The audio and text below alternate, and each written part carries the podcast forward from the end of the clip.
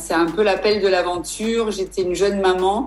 Je pense que je, m'ennuyais. J'étais déjà hôtesse de l'air en Seine-et-Marne, dans un petit village paumé. Et ça m'a fait euh, repenser à, mes années avec mon papa où je crapahutais euh, en bivouac et tout. Et je me suis dit, oh là là, j'ai envie d'aventure, j'ai envie d'aventure. à la semaine prochaine pour un nouvel épisode de On se retrouve à l'extérieur.